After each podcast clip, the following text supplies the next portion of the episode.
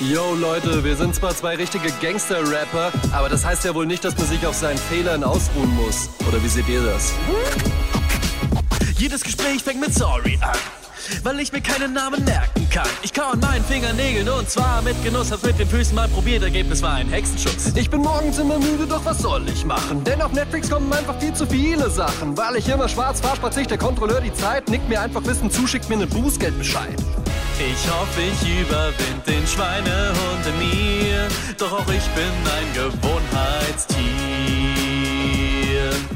Ich komm zu spät bei jeder Verabredung. Zahl immer erst nach der dritten Mahnung. Schon am ersten des Monats bin ich blank, immer knietief im Dispo, das freut die Bank. Ich lass die Fingerknochen knacken, bohre ständig in der Nase, hab ne feuchte Aussprache, leer im Stehen, meine Blase. Ich muss da mal was ändern, denn ich glaub, ich hab jetzt schon mehr Last da als jede Spedition. Ich hoffe, ich überwind den